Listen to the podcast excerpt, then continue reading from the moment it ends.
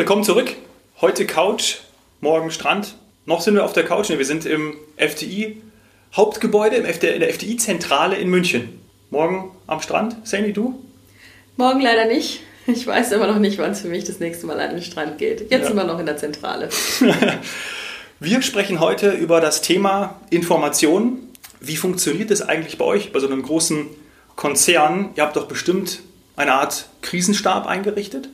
Ja, also grundsätzlich haben wir sowieso einen, einen Krisenstab, ein Krisenmanagement, aber es war dann wichtig und richtig, sofort einen vergrößerten Krisenstab einzusetzen, der täglich ähm, die neuen Entscheidungen sondiert und dann entscheidet, wie, also Entscheidungen von anderen muss man ja in dem Fall sagen, sondiert, sichtet und dann in Entscheidungen für uns und in Entscheidungen für die Gäste übersetzt. Und das in Sprachregelungen. Hm. Wie viele Sprachregelungen gibt es da oder wie sehen die aus? Ja, also es gibt jeden Tag Sprachregelungen in der Form einer E-Mail. Nicht unbedingt, ja, jeden Tag eine neue, aber wir sind jetzt letzte Woche, als wir mit dem Thema gestartet haben, hier mit dem Podcast, haben wir die 50. Sprachregelung gefeiert. Und ich glaube, weil man gesehen hat, das ist irgendwie schon fast eine skurrile oder groteske Zahl, ist man jetzt wieder zurück zu Sprachregelung 1, 2, 3 und heute haben wir die Sprachregelung Nummer 4. Das sind also immer E-Mails, in denen sowohl die Neuigkeiten, was Reisewarnungen angeht, da haben wir jetzt nicht jeden Tag eine neue vom Auswärtigen Amt, aber doch auch Veränderungen, sondern auch Quarantäne ähm, oder Testverordnungen, die neu sind. Und das kommt ja dann wiederum von den anderen Ländern, Regierungen, Behörden. Und ja, ja das müssen wir sondieren, genauso wie auch die, die Berichterstattungen, die Medien. Ähm, wir müssen schauen, wie ist der Wunsch des Kunden trotzdem zu reisen Reisen, wie gehen wir damit um, wie informieren wir ihn, welche Möglichkeiten geben wir ihm zu stornieren oder umzubuchen und auf all diese Sachen, was ist eine Stornierung, was ist eine Umbuchung, wann habe ich welche Rechte ähm, und welche Fristen gibt es dafür, wie schnell wird informiert, wie schnell erreiche ich jemanden, darauf gehen wir noch im nächsten Podcast ein. Ja, das sind wirklich einzelne Themen, zu der wir jeweils dann auch eine Folge machen. Genau. Kümmern wir uns drum und freuen uns dann, wie gesagt, auch auf eure weiteren Fragen. Stellt uns die unbedingt an glücksmomente.fti.de. Sehr gut. Wir werden dann, das möchte ich schon vorwegnehmen, auch erklären, warum zu all diesen Fragen, die ihr habt, es immer noch die Frage ist, was war es denn, als ich gebucht habe? War es eine Einzelleistung, also nur Hotel, nur Flug oder war es pauschal? Wir haben letztes Mal schon darüber gesprochen, dass es eigentlich jeden Tag was Neues gibt. Jeden Tag neue Informationen. Das ist ja unfassbar, damit umzugehen. Wie macht ihr das? Hast du ein Beispiel? Ganz wichtig ist, dass man, glaube ich, äh, versucht, sich nicht mehr zu ärgern darüber und ähm, dann positiv damit umgehen und damit rechnet, dass es sich nochmal ändern kann. Ja, ein ja. Beispiel waren die Balearen mit äh, unserem 17. Bundesland, also Mallorca. Äh, da hieß es ganz am Anfang, ähm, das, das bleibt zu dass äh, die, die Insel machen wir als letztes auf. Also das habe ich noch in, äh, im Ohr von der spanischen Regierung, ähm, weil die natürlich sehr, sehr stark auch mit Corona zu kämpfen hatten und dann eben gesagt haben, also da brauchen wir jetzt gar nicht über Urlaub erstmal nachdenken, das machen wir als letztes auf. Dann hat man aber festgestellt, ja, Inseln sind ja doch ähm, vielleicht auch manchmal die Inseln der Glückseligen und haben nicht so viele Fälle und ähm, vielleicht kann man das doch steuern und strukturieren. Und natürlich war, der, war die Touristik auch daran interessiert, dass die Lieblingsinsel wieder angeflogen wird und dann wurde Mallorca eröffnet. Es gab ein, gab ein ähm, wie soll man sagen, so ein Pionierprojekt, dort wieder Urlauber hinzubringen und ähm, viele Berichterstattungen. Ja, und dann ging das langsam mit den Fällen äh, los. Ich glaube, das ist auch nicht zu vermeiden, wenn man jetzt hört, was natürlich mit Kontakten und, und ähm, in so einer Urlaubsstimmung passieren kann.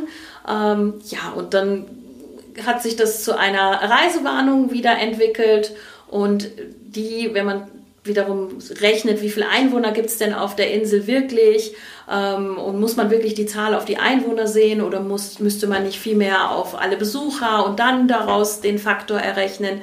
Also hochkomplex und dann hatten wir jetzt zuletzt ähm, die Hoffnung, dass es vielleicht doch wieder ähm, möglich ist, dorthin zu reisen ohne Reisewarnung, ähm, weil eben diese Zahl, wenn man sie ins Verhältnis setzt, nicht so hoch ist. Und ja, jetzt neuerdings ähm, sagt man, die Testergebnisse waren gar nicht richtig ähm, oder die Zahl der Testergebnisse war nicht richtig. Äh, es sind doch mehr Fälle. Ja, also sind wir jetzt. Äh, wieder eigentlich da, wo wir mal waren, dass es im Moment zumindest nicht ohne Reisewarnung möglich ist, dorthin zu reisen. Ähm, selbst wenn sich also ein Kunde entscheidet, ich möchte trotz Reisewarnung unbedingt fliegen ähm, und wir mit ihm in Kontakt stehen, das grundsätzlich ermöglichen, dann muss er natürlich auch irgendwie dahin kommen. Es ist sehr, sehr komplex. Wie du schon gesagt hast, jeden Tag anders. Ich bin selber betroffen gewesen im Juli mit einer Verlobten eine Reise nach Sardinien geplant und dann habe ich eine Woche vorher eine E-Mail bekommen, wo der Flug, der Hinflug annulliert wurde. Dann habe ich angerufen, ob man umbuchen könnte, von mittags auf abends. Das hat funktioniert.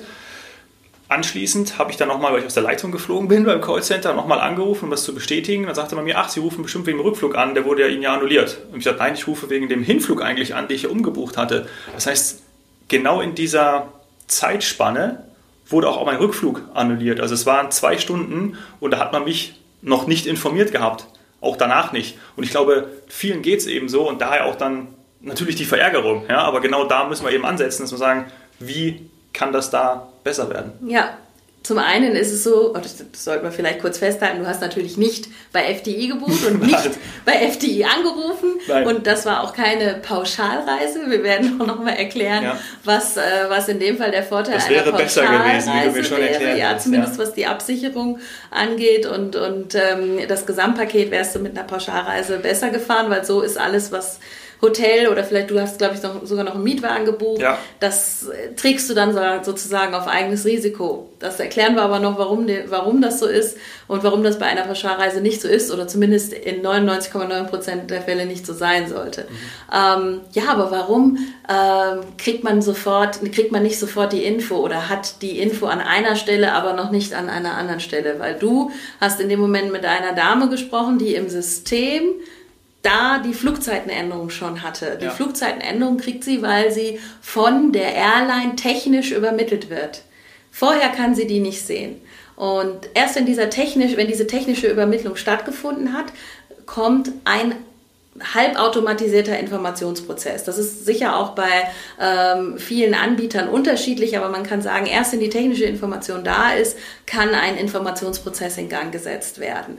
Und dass das zwei Stunden dauern kann im äh, Best Case, ja. muss man jetzt fast sagen. Ähm, ja, das, ja. Das, das passiert, aber du wirst erleben, auch an dem Feedback der, der Zuhörer, dass das auch zwei Wochen dauert. Ja. Und ähm, an einer Stelle, also sicher bei der Airline war vielleicht schon länger bekannt, dass der Flug mhm. nicht stattfinden wird. Ähm, ich glaube auch in, äh, wer sich noch daran erinnert, also vor kurzem, ist ja noch nicht lange mehr, wurde freitags demonstriert dafür, dass weniger geflogen wird. Ähm, jetzt wird weniger geflogen, weil nicht nur aus ähm, Umweltschutzgründen, sondern auch aus wirtschaftlichen Gründen macht es keinen Sinn, einen Flieger mit drei, vier, fünf Personen äh, abheben zu lassen. Das wäre wirtschaftlich, aber vor allem auch für die Umwelt sehr, sehr nachteilig. Das mhm. so, sollten wir nicht machen und das Verständnis dafür versuchen wir natürlich auch ähm, zu kreieren oder selber zu haben, weil auch wir haben die Information vorher nicht. Wir haben das Paket mit Flug verkauft, wissen aber auch nicht, ob dieser Flug stattfindet. In dem Moment, wenn jetzt du anrufst und sagst, findet dieser Flug statt, dann gehen wir davon aus, ähm, weil wir natürlich, wenn keine Reisewarnung da ist, es Buchungen auf diesem Flieger gibt, sehen wir gute Indikatoren dafür, dass, dass diese Reise so stattfinden kann. Wenn dann kurz vorher etwas passiert, sei, sei es Quarantäneregelung oder ein verpflichtender Test, ähm, Dinge, die Menschen davon abhalten, in Urlaub zu fliegen und dann stornieren, dann schaut eine Airline nochmal auf ihre Auslastung. Ja. Und die Flieger müssen dann voll werden. Sollten voll sein. Mhm. Also nicht nur, eben, nicht nur wirtschaftlich, sondern auch aus, aus, ja. aus, aus, Umweltgründen. Warum sollte man leer fliegen? Mhm. An welchem Punkt der Informationskette kommt dann die FDI zum Beispiel? Wir sind im direkten Kontakt mit diesen Leistungsträgern, so mhm. nennen wir die. Also sei es mit eine Airline, Airline oder ein Hotel.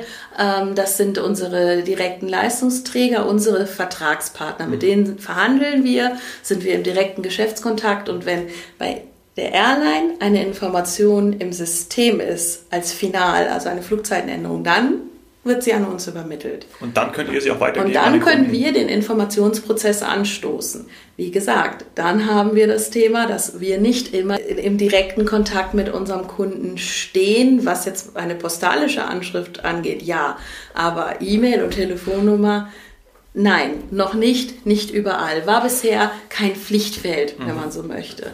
Ähm, Denkt man jetzt darüber nach? Ja, auf jeden Fall. Ja, ganz klar. Also E-Mail-Adressen und Telefonnummern äh, sind, sind äh, Informations- oder sind Kontaktanknüpfungspunkte, die brauchen wir, gerade in solchen Krisen. Ähm, Sollte ja. mittlerweile ja auch jeder rausgeben. Ja, natürlich, aber wenn er bisher nicht musste oder wenn er bisher mit seinem ähm, Reisebüro oder mit seinem Online-Reiseanbieter in Kontakt war. Mhm. Brauchte er das auch nicht dann? Brauchte ja. er das nicht, genau. Und wie gesagt, nicht vergessen, es gibt auch noch die Datenschutzgrundverordnung. Sandy, wo holst du dir eigentlich deine Informationen für deine nächsten Urlaube? Hast du da schon was geplant? Du sitzt doch an der Quelle, du müsstest doch wissen, wo es hingehen kann. Ja, müsste ich eigentlich, finde ich auch. Ich finde auch, ich sitze, sitze hier, wir produzieren Reisen ähm, und stelle aber fest, wir sind nicht immer die Quelle der Informationen. Die Quelle der Informationen sind ja tatsächlich dann Institutionen ähm, wie das Auswärtige Amt, ähm, Länder, Behörden, die entscheiden, ähm, wann, wie lange Quarantäne, Test, ja, nein. Äh, und, und das bekommen wir dann auch leider erst im nächsten Schritt mit. Das führt auch dazu, dass ich zum Beispiel eine Reise nach Ägypten gebucht habe, ganz optimistisch im Oktober. Ich möchte schnorcheln und tauchen ähm, gehe auch ganz egoistisch davon aus, dass sich vielleicht das ein oder andere Riff schon ein bisschen erholt hat und die Fische dort äh, fröhlich äh, alle vorm Riff sind und äh, sich wundern, warum so wenig Gäste da sind. Nein, also Spaß beiseite. Für das Land ist das natürlich nicht schön für Ägypten. Also ich, ich gucke positiv in die Zukunft und wo hole ich mir dann die Informationen her? Natürlich aus unseren Sprachregelungen. Jetzt, wie gesagt, Sprachregelung Nummer vier. Ähm, aber auch da ist der Oktober noch nicht dabei, weil wir warten ja noch auf die Entscheidung vom Auswärtigen Amt, was mit im Oktober ist. Vielleicht können wir in der nächsten Podcast-Folge schon mehr dazu sagen ähm, und dann auch wieder nach Ägypten reisen, ohne Reisewarnung. Ähm, ich würde ansonsten immer dazu raten, ähm, sich seriöse Quellen zu suchen. Ähm, das ist das A und O.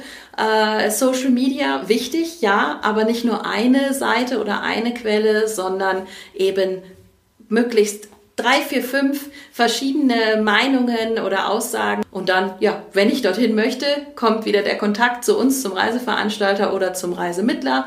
Äh, denn dann geht die Kette leider erst richtig los. Findet denn der Flug überhaupt statt? Unser großes Thema. Das sind alles Faktoren, ja. Das versuche ich alles, ähm, alles für mich äh, immer wieder zu berücksichtigen und stelle mich darauf ein, dass in diesem Jahr nicht so ist wie früher. Und wenn ich dann am Ende nicht in Urlaub fliege, dann mache ich was anderes Schönes und werde nächstes Jahr fliegen. Ja, zum Beispiel mit mir den Podcast weiterhin, weil wir werden jetzt ja hier dann live mitverfolgen, ob deine Reise stattfindet. Das ist doch wunderbar. Seriöse Quellen bieten wir euch auf jeden Fall in den Show Notes und natürlich, wenn ihr uns eure Fragen schickt an glücksmomente.fti.de.